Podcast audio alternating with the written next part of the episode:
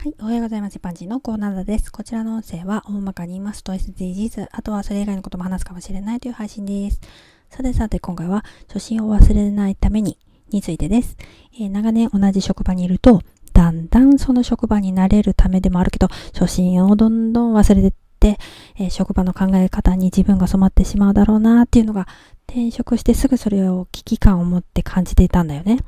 たくさん転職したっていう経験もあるからこそなのか、まあ、あの、転職してすぐ最初からデリカシーのない質問されたとか、そういうこともあっただろうし、まあ自分は絶対にここに染まりたくないと思って、初心を忘れないようにしようと決心しました。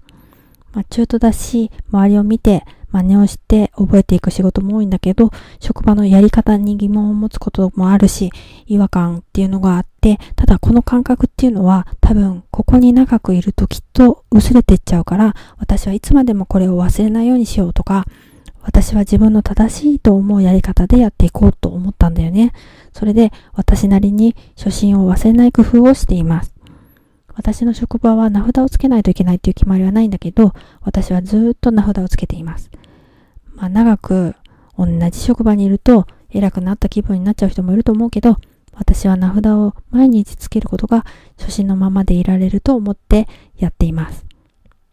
そしてね、先日上司がえ、入社した志望動機を思い出してみたらっていうようなことを全体に向けて言ってたんですね。